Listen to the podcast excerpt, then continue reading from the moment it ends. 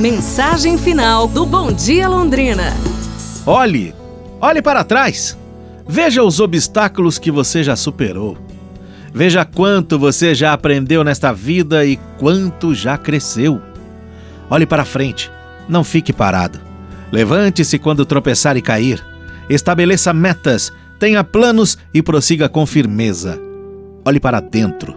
Conheça seu coração. Analise seus projetos.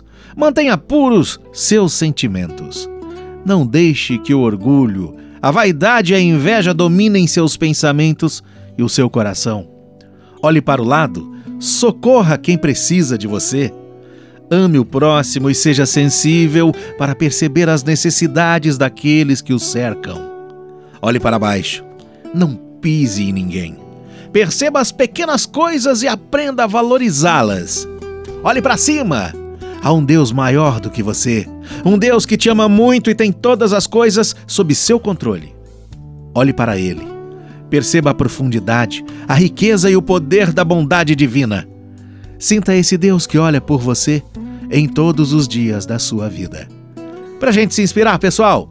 Até amanhã. Um abraço, saúde e tudo de bom!